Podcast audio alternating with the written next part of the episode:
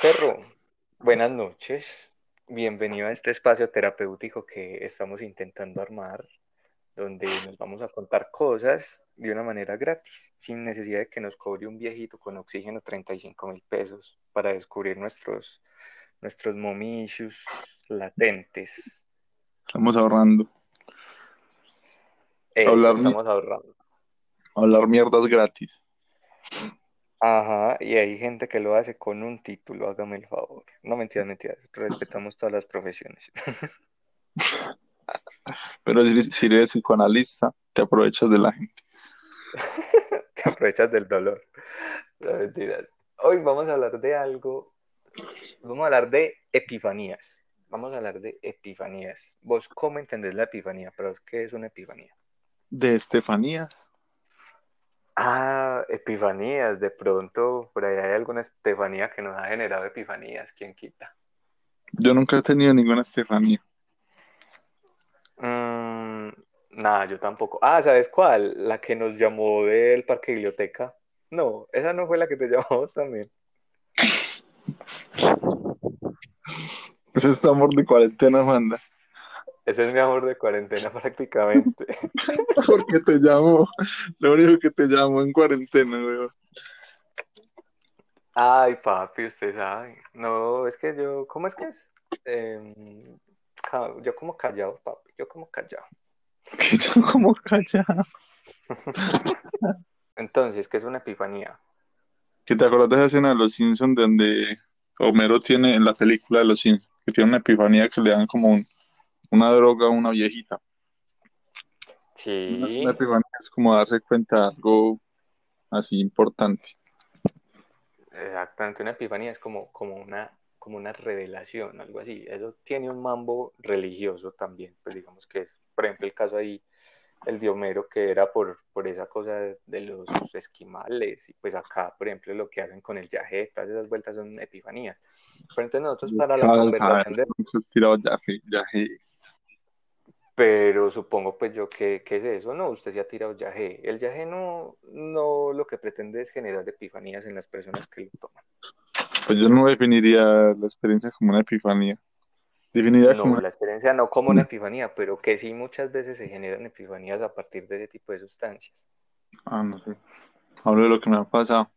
Epifanía me pasó en la cuarentena.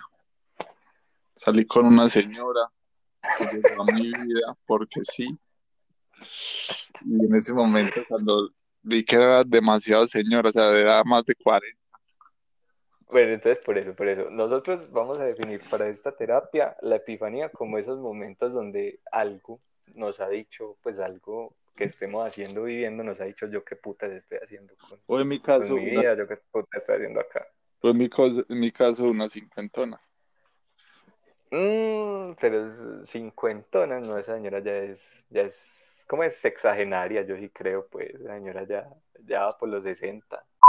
Entonces sí, en ese momento yo dije, yo qué estoy haciendo con mi vida, eso fue la más reciente. Y gracias a esas decisiones que toma uno por las epifanías, mm, no sé, diría que en cada epifanía uno le da una vuelta a la vida, ¿no? Pues sí, te muestra algo, supongo yo, entonces ya queda en cada quien mirar qué hace con eso que le mostraron. Pero entonces contanos cómo fue, o sea, cómo llegó la, la sexagenaria a tu vida, qué fue lo que pasó, qué te generó esa epifanía. No, no la invoquemos, dejémosla en el pasado. Fue una epifanía no tan. Ay, gana esto, esa es una de las mejores epifanías que yo he podido escuchar. No, yo simplemente llegó a mi vida, me llamó al, al trabajo, que sí, yo quería ser el amigo de ella. Y yo dije, pues bueno, pues yo he visto mucho porno y uno que, uno que sabe que resulta una cosa así. Claro, pues es Uno mismo se arma la película porno. la del repartidor de pizza. Sí, Usted llevándole ahí el, el almuercito vegetariano a la señora. el La niño, milanta, usted llevándole la milanta. el niño polla de los domicilios. Ah, y entonces, ella te pidió que fuera su amigo. Ajá, entonces yo le dije que sí.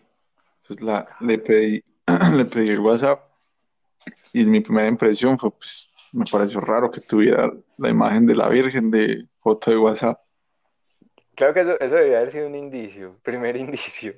Sí, Digamos, yo ahí no creo que la, mamá- la mamá de Stifler tenga en la foto de WhatsApp a la Virgen María. no. mm, mm. Como a los dos días o así, yo le dije que saliéramos y fue la primera salida que tuve luego del primer encierro. Sí. Y no, parce, como no te ha pasado esos momentos de tu vida donde estás como yendo hacia un punto o en un punto ahí esperando solo y te preguntas, yo cómo llegué acá, yo qué hago en medio de esta situación tan chata. Cuando No yo la vi, no sé. no, yo la vi acercándose con su tumbadito así como de persona porreada, yo dije como, "Ay, no, creo que, creo que estoy dudando ya. De persona porreada. La gacela, la gacelita enferma de la manada. Sí, claro. O sea, es como, es. Ah, no, yo no sé, contame, contame vos, ¿qué te genera ese tipo de persona? no. Siguiente tema, sigamos en la epifanía. Bueno, y entonces ella llegó, vos la viste, No fue amor a primera vista. No, pero yo dije, pues salgamos, ya estás aquí, la primera vez que salgo. Papi, si me voy, me dices, que me tengo que mover. Jesus. Sí, hágale, está bien. Y, y yo dije, no. Y empezamos a hablar. Y yo cada vez veía más indicios de que no. O sea, pero ojo, cuando usted la vio porreadita, seguía, o sea, seguía como, como la intención, o sea, usted dejaba la puerta abierta de, "Eh, de pronto puede pasar algo interesante. O desde que usted la vio, usted dijo, no, ya no. No, pues yo dije, miremos qué pasa, salgamos, pues igual estamos saliendo. Pero, Sí. pero no pasa. Ahora, usted en algún momento vio a su mamá en esa señora. De hecho, hablamos de ella. Y ahí me pareció muy incómodo. Porque ella mismo lo reconoció como, ay, no, su mamá, ¿qué me diría? Y yo, ay, a mí, ¿qué me diría? El mundo, ¿qué me diría mi señora, por Dios? Es que menos mal estamos como escondiditos aquí, escondiéndonos a la policía. Seguramente habían tom- tombos pensando de tan bonito de muchacho como saca la abuelita que se, se vente un ratico. Parce, te lo juro que sí, no mentiras, pero nos encontramos varias gente y creo que se dieron cuenta de lo que estaba pasando. Yo solo me sentía observado. Y entonces, ¿cuál fue la epifanía de ese momento? No, que tenía que volverme serio. ¿Qué estaba haciendo con mi vida? ¿Qué, qué estabas haciendo con su vida? Y que las películas porno son películas. Son películas y miento. que las cuarentonas no lucen como uno esperaría. O bueno, no todas, pues. No, no sé, ya no tengo fe. Es que es lo que vos decís, esa es la mejor definición, los años lo aporrean a uno. Uno porque no, Los años la porrean. uno porque no ha envejecido, pero mira que todos los viejos dicen, ¿a dónde se fue toda esa belleza que yo tenía? ¿Cuándo se fue? Claro, marica. O sea, es que es muy teso porque es como que es una, es- uno se tiene que estar recordando constantemente que está en la mejor mo- en el mejor momento, por lo menos físico de su vida. O sea, usted, usted no, no va a volver a tener la vitalidad que tiene en este momento por, por la juventud, marica. Entonces es una cosa que uno es como, no, de, precisamente eso fue la epifanía que tuve hace días. Entonces, digamos, la mía no es tan charra ni tan interesante, ¿cierto? Pues, digamos, yo no, yo no le he aceptado a una amiga de mi mamá una salida a un parque ni nada. Me está viendo una serie, Community, una serie bacana, bacancita, del creador de Rick and Morty. Y marica, en el capítulo, en el capítulo final, el huevón, el protagonista hace pues como se está despidiendo pues de uno de los personajes y dice como, Nea, yo ya no tengo 25 años. Y entonces eso me pegó particularmente porque este año pues ha sido en especial fuerte por el tema de que ya tengo precisamente 25 años y en mi proyecto de vida los 25 van a ser muy distintos a como están siendo en este momento. Ah, sí. Entonces me sirvió esa epifanía como para, como para calmarme, como para decirme, en efecto, hermano, intenta, o sea, abrázate, abrázate en este punto, no sabes dentro de 20 años cómo vas a estar, seguramente vas a estar peor, Mm, sí. físicamente, anímicamente, o puedes estar, Qué en el futuro, es que anímicamente. o puedes estar completamente muerto. Ah. Entonces, cálmate, Te relajes y vivo. Muy bueno. cálmate y, y vive esta hermosa y preciosa cuarentena. Lástima, pues, que no tengo una historia con una sexagenaria al lado. Muy buena la historia, no, pero muy buena la historia, muy productiva. Pero es que otra epifanía has tenido. Mm, a ver, yo que me acuerdo en este momento. Mm. Mm, sí. Siempre es, ¿Cuál? no, siempre son como respecto al amor, hermano. Es que yo sí hago una, Porque, a yo sí hago unas locuras, yo sí, a mí lo que Diosito me pone en el camino, yo, no, eso, oiga. Mm. Oh. ¿Quién le diría? Pero, pero eso es de unos años para acá, porque antes vos sí eras bobo. no, uno tiene etapas, uno tiene etapas, entonces yo recuerdo que esta vez, pues yo estaba en un trabajo que no me gustaba y estaba en una etapa difícil, podría decirse una etapa Sí. difícil anímica. Y, y lo mismo, la misma imagen del porno, hermano, de no, o sea, un, otra señora, no, es que sí para señoras. Estoy teniendo otra epifanía en este momento, como la- las- el problema de las señoras.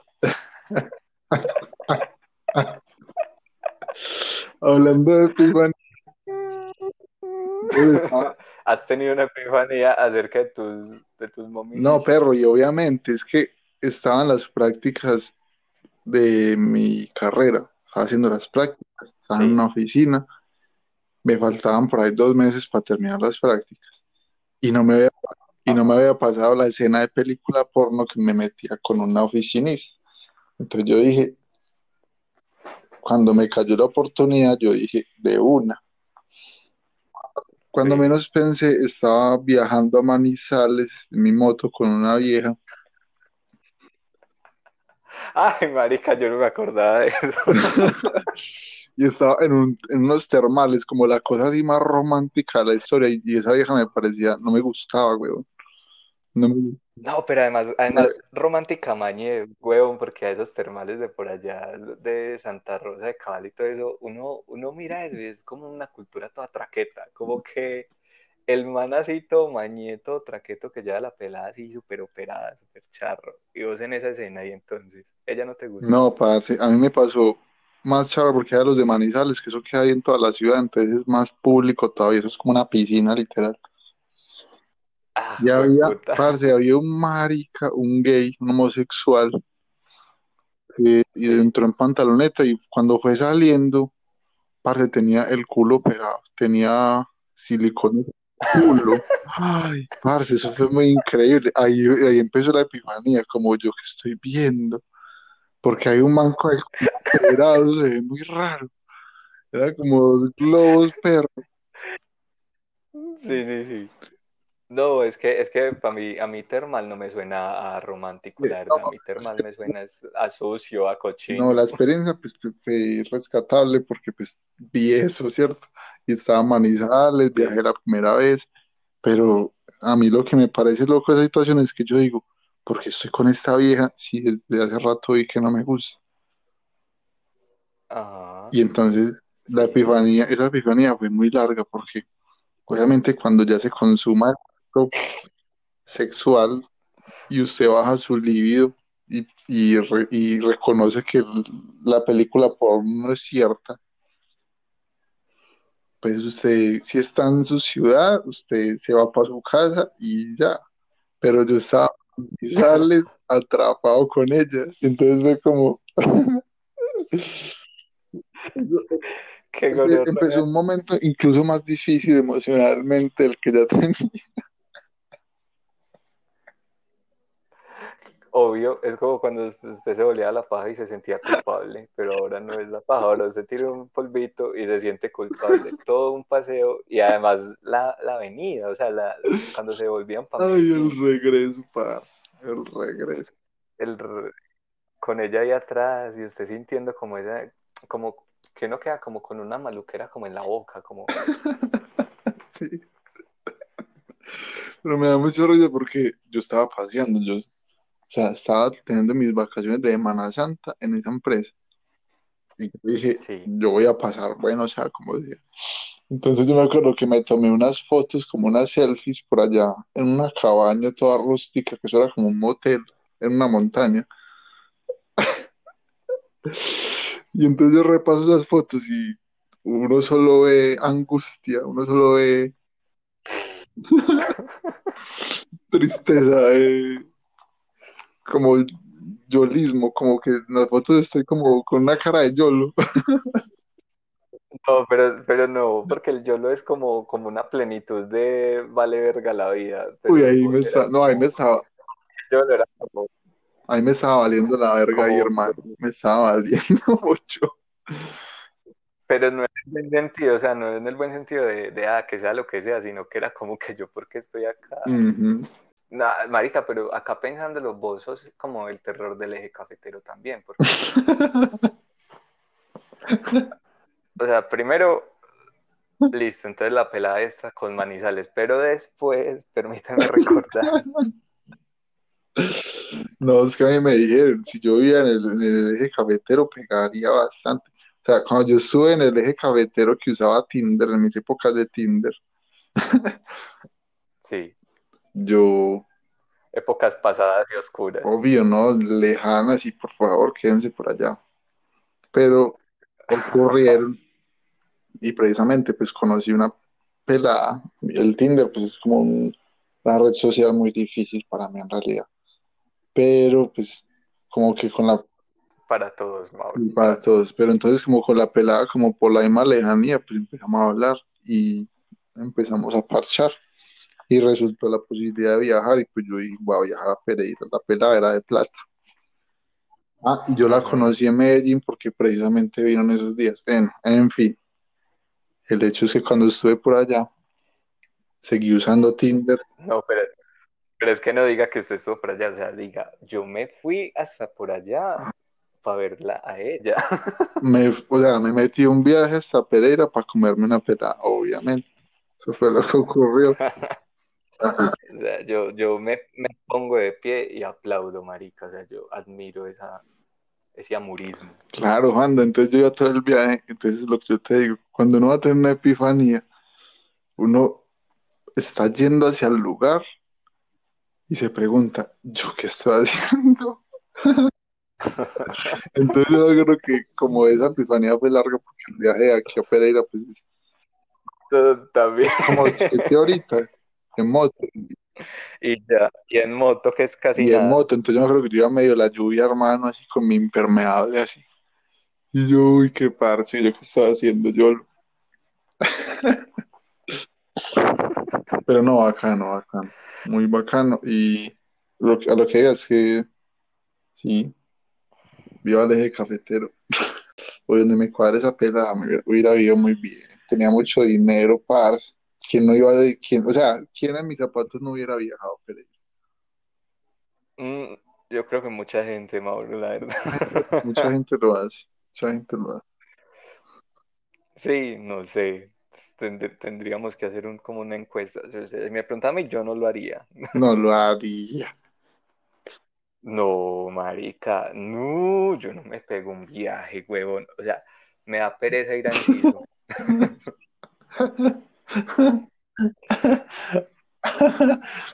Ahora Usted le da pereza a Enciso porque está el virus y usted le da miedo al virus. también, no, pero mira que es que el, el coronavirus es una excelente excusa para nosotros los perezosos e introvertidos. Porque es como que, como que, ay, sí, no, no, no puedo salir. No, marica, está el coronavirus, ¿cómo vamos a salir? En cambio, antes y a uno le tocaba esforzarse más, pues uno era, no, se murió el primo del abuelo del tío de mi sobrino, pues cosas así como muy sacadas por no, por no decir no, porque... Pero en cambio el coronavirus sí, sí es, yo le agradezco mucho eso, como que, que es una excusa perfecta. Es que le agradezco mucho eso al coronavirus. Pero no, o sea, pues, pero no, marica, o sea, yo no, no, parce, yo soy muy perezoso. Pues yo, eh, a mí me falta mucho la amurez que a ti te sobra, la verdad. No, pero es que es canalizar. O te sobra. Canal- Ah, pues, te canalizar las ganas, huevón. Pero no, pues, has tenido menos experiencias así traumáticas, pues no traumáticas, a ver.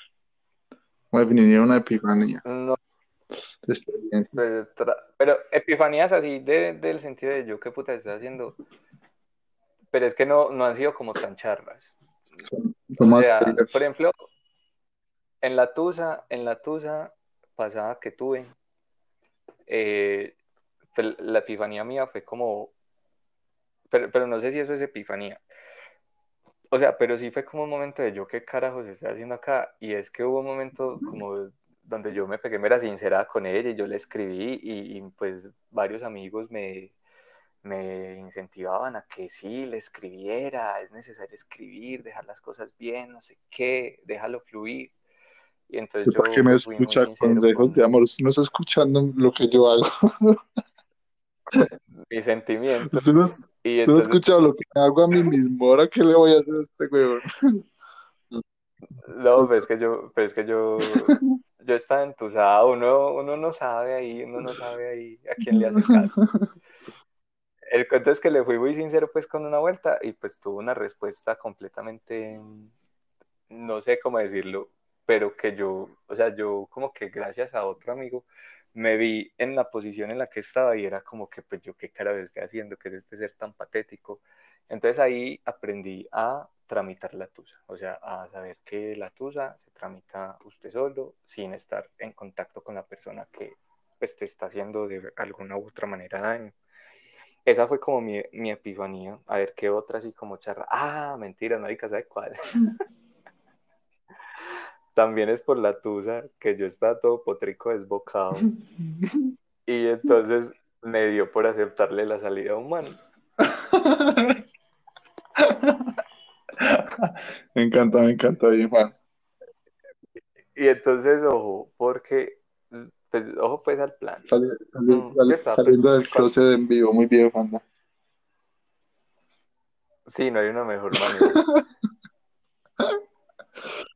Esta o querer estudiar comunicación audiovisual. Oh, pero ¿por qué me la devolvéis? Yo ahorita cuento la mía también, pues, tranquilo. que, que no, esa fue muy charra porque, porque digamos yo estaba pues todo potrico desbocado así, yo hasta me dejó, pero no, yo me voy a comer el mundo. Y pues ya había, ya había, había salido con una pelada y todo había sido pues todo raro para mí, todo nuevo y amanecí en moteleada, cosa que nunca. Y, y entonces yo estaba como, ah, pues, Estaba, man, man realizando como colombiano. sí, ya me estaba realizando, que, que eso es como un orgullo, ¿no? Amanecí en una moteleada. Obvio. que y entonces pues le acepté la salida a este marica y ojo, el plan más gay de este mundo pues o sea no no podía ser más gay. Era era ir a mm, era ir dizque a comer helado. Yo le dije como no pues dígame usted qué hacemos entonces que, que, que a comer helado y am, que a ver una obra de teatro en el pequeño teatro. Y yo como ah pues hágale que hijo de puta Parce, y digamos que toda, to- to- toda la, to- toda la cita, por decirlo de alguna manera, era chimba porque se notaba mucho como que, que, digamos, yo le interesaba. Pues sí me entendías, porque uno como que se sube el ego, como que, ah, le parezco bonito a alguien, ¿cierto?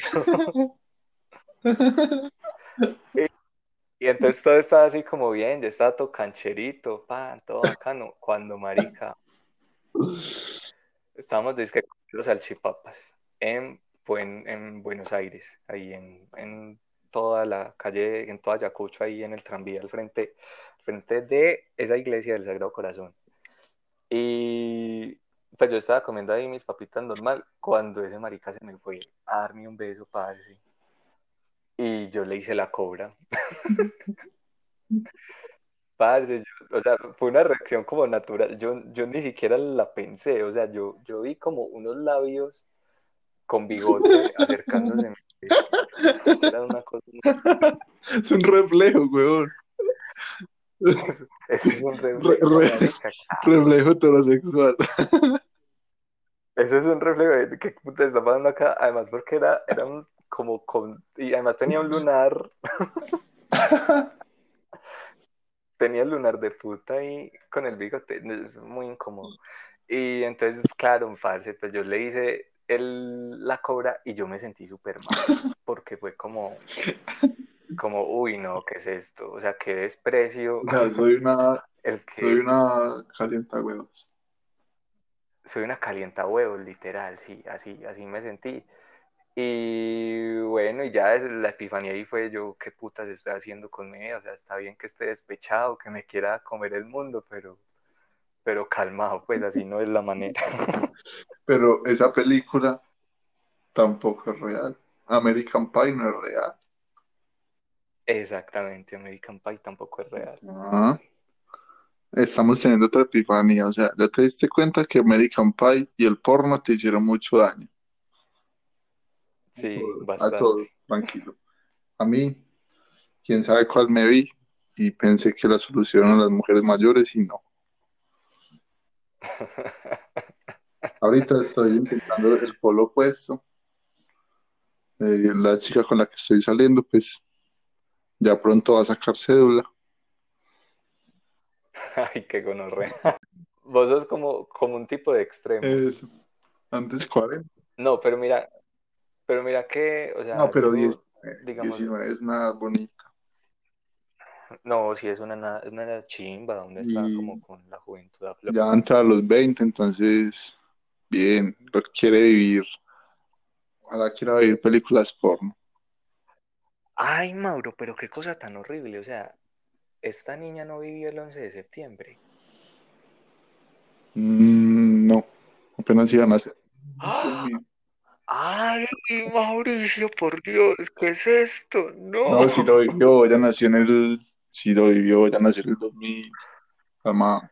Pero no se acuerda de él. Ah, no, yo sí me acuerdo. Ay, No, gonorrea, sí, uy. papi, cambia mucho todo. O sea, esto va a ser otra epifanía seguramente en algún momento, pero del otro extremo. No, no, pero bien, y además, además yo que digamos he conocido a la mayoría de tus parejas sexuales y afectivas, puedo decir que, que no, no, no se, no se evidencia ninguna toxicidad a la vista. Sí, entonces, como una persona de 19 años, uno apenas está empezando a vivir, ¿cierto? Es muy Sí. Le faltan este tipo de, pues digamos, a ver, esa primera epifanía, sí, yo estaba en Manizales viviendo la epifanía con la, con la señora de la empresa, mm, cuando tenía 19.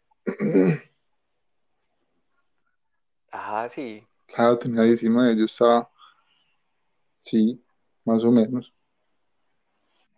Mm. Ah, no, yo sí no, mis epifanías sí han sido ayer, Fue esta semana. esta semana. No, yo he tenido varias también, sino que es difícil a veces recordarlas. Pero no, Ah, no, tran- tranquilo que yo las recuerdo. Bueno, entonces ya, ya empezamos, pues la chimba, yo ya me tiré al agua, ahora tírese usted también. sí, yo también tengo historia de discoteca gay. Sí, que va. Eh, De viernes gay. Ay, sí, parce, eso es muy charro porque también una época yo dije, fue puta, me voy a comer el mundo. Y me estaba comiendo el mundo. Creo que fue una época de, sí, tenía varias parejas sexuales al tiempo. Y entonces, me dio es que por salir con un man que me pareció que era interesante, hablábamos lo más de, era muy raro porque hablábamos muy bacano. Salimos y empezamos a salir, parce, cada viernes nos veíamos. Entonces yo le, O sea, solo nos veíamos los viernes. Yo le puse a los viernes el viernes gay. Entonces los viernes me daba libertad. Sí. O sea, yo no me consideraba gay, pero me daba libertad. Es que va. Te, te dejabas ir, te dejabas llevar por el espíritu de Prince. Me gustaba, sí, me gustaba calentar los huevos a- al parcerito. Y Uy, qué piro. hermano, desde el primer día, él, o sea, él se veía muy masculino al lado mío. Mm. O sea, yo fui el que le di el beso, el que lo besó y el que lo me invitaba a salir. No, parce. en fin, ¿Y qué epifanía te, te regaló él? hasta que en un punto la cosa se puso como muy seria y yo empecé a pensar, empecé a tener el sentimiento en algunas ocasiones de yo qué estaba haciendo, que, o sea, que estaba. Eh, lo que te dije, como ve, qué locura, cuando uno va yendo hacia un lugar. Eh, cuando menos pensé, eh, me pasó justamente lo que vos decís, puro plan marica de ir a, pero el plan lo propuse yo, entonces es lo gracioso, de ir a ver, a, a ver teatro y después de salir del teatro, sí íbamos es que a una discoteca, pero pues yo, cualquier, a mí cualquier, a mí cualquier discoteca me servía antes, ¿cierto? Entonces me metí a una Sí. discoteca con él y entonces empezamos es que a besar. Y nada, obviamente, padre, la gente lo mira a uno, huevón, se siente muy diferente. Uf, Claro, claro. Pues, sino que no sé porque, o sea, yo eso sí no lo he tenido como esa experiencia de...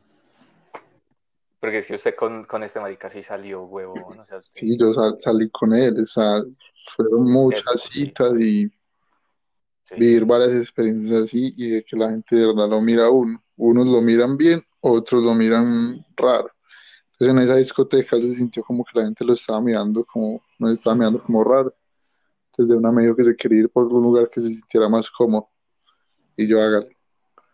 Entonces me invitó por una discoteca gay en el poblado que se llama, es que, ¿cómo es? Eh, no me acuerdo cómo se llama. El hecho es que fuimos relajados. Cuando yo me sentí en ese lugar, parece como con luces rosadas, hablando con él de perrear con otro hombre. Como- creo que lo llevé muy lejos todo. Dejaste que se te desbocara. O sea, esta fue tu salida a, a Manizales. Exacto, y ya, y ya desde ahí yo empecé como, no, mm, no, no, no me imagino perreando con otro hombre. ¿Ves que sí tiene que ser muy raro, no? No, era muy, eso tenía cosas muy bacanas, pero eh, esa nunca me llamó. No sé, no sé, no, ahí ya como que se cayó todo, no sé. Es que ¿sabes cuál fue, cuál fue la epifanía y que digamos que, que fue muy parecida a la epifanía que yo tuve? Y es que somos muy hijueputas, en el sentido de que estamos bien dando casquillo así a otro man, pero cuando digamos hay una pelada o digamos cuando aparece pues sin, sonar, sin querer sonar vulgar una chochita, entonces ya uno sí, ahí sí, ah bueno, no, ya, pues muchas gracias, pero... Y es que vos me conoces mejor que yo, par, eh, justamente eso es lo que pasó. No, es que no es que te conozca mejor, es que a mí también me pasó. Pues. Claro. Apareció otra persona que ya no tenía palito, sino que tenía bandejita, entonces eh, esa, eh, esa me llamó más y, y no, que pesar del man, pero, pero pues baila. Esto que estamos diciendo está tan mal en tanto sentido. Sí, hermano. Estamos contando infidencias de personas muy... No, él es muy lindo y lo bueno es que ya quedamos de parceros de mar. Que, pero igual, digamos, de eso van las epifanías precisamente, pues, como de esas cosas que, que le muestran a usted algo de su personalidad. Y pues, ¿qué nos mostró de nuestra personalidad esas epifanías, esas experiencias? Es que, digamos que sí, somos unos sujetos muy malparidos, muy calientahuevos. No, parce, que- estamos hechos de carne, que va, estamos hechos de pura carne. Y la carne llama. Y la carne Y a mí, digamos, lo, Sí, la carne el que me conoce habrá escuchado y tiene confianza, digamos, con vos hemos hecho el chistecito. Mm, yo tengo el síndrome de, de, de cazador de manada. Si yo estoy persiguiendo una manada, si yo fuera un animal salvaje cazador y estoy persiguiendo una manada, el más cojito se va a volver mi presa. Entonces, si ahí me llega a la vida una, un ser yo lo veo cojito, yo ahí estoy. Qué mal padre. No, El no, que va más lentico. En el, el que va cojito ahí, el alce sin cuerno, eh, ahí, enfermito, tosiendo, y llega Mauricio ahí, cual buitre, rondándolo, marica. Estaba porreadito y yo le llego. Y lo aporreo más. Sí, no. En cambio, que, por ejemplo, yo por qué no puedo hablar de ese, de ese tipo de epifanías, es porque yo soy perezoso hasta para eso, para arriesgarme a conquistar. Por ejemplo, yo puedo decir que a mí en la vida me han hecho una cobra. ¿Por qué? No es porque todas las niñas se quieran dar besos conmigo o todos los niños quieran dar besos conmigo, no. Es porque si yo voy a dar un beso es porque yo ya sé que me lo van a devolver. Yo nunca, yo no sirvo. Sí, claro, uno después de varias cobras ya, ya la. Ya lo, entiende. Uno no quiere repetir la cobra, eso es una experiencia muy traumática. Uy, no, eso debe ser, eso debe ser muy horrible. Pues, yo- ¿Nunca te han hecho una... Yo de eso no me recupero. No, nunca me han hecho una cobra. Ah, es que muy gallina. Sí, es que yo soy muy gallina. yo Me ganaste en lo gallina. Yo soy muy gallina, pero sí me han hecho por ahí varias cosas. No, usted no es, usted no es gallina. O sea, te fuiste a Pereira a, a comerte una pelada que no conocías. Eso, eso no es de gallinas. Sí, claro. Pero bueno, entonces a ver, concluyamos. Las epifanías, ¿para qué te han servido? Me han servido para salir de situaciones que ya por algún otro motivo dejaban de ir acorde a mí. A ver, a mí las epifanías, ¿para qué me han servido? No sé, más que para salir de momentos de mi vida malucos, me han servido es como para conocerme, por decirlo de alguna manera. O sea, las epifanías que yo he tenido han servido es para encontrar cosas de mí. Que, ¿cuál es el segundo paso que digamos ahí sí fracaso un poco? Es como en el tomar medidas para cambiar ese tipo de acciones que las epifanías me han demostrado que son dañinas. Pero bueno, igual todo es un proceso, todo es un proceso. Hey, perro, entonces, nada, un placer hablar contigo, como siempre. Vamos a dejar acá. Claro que sí. Ya nos dio Yo creo que buena madrugada aquí. nos cogió la madrugada y todavía estamos hablando bobadas. Y vamos a ver, de pronto armamos redes y, y montamos esto en algún sitio y nos volvemos famosos. O no mentiras, pero sí es bacano utilizar esto, por lo menos para mí, como una manera de hacer terapia, pues como terapéutico, ¿cierto? Sí, Prefiero hacer esto a hacer videollamadas por Meet. sí, sí, sí, no, y son 46 minutos. Los 46 minutos con un profesional te hubieran cobrado por ahí 80 mil pesos bajita la mano. Bajita, bajita la mano. Y somos como ellos, porque no llegamos a ninguna conclusión. No, dejémoslo en, en un punto donde dejemos abierta la tela.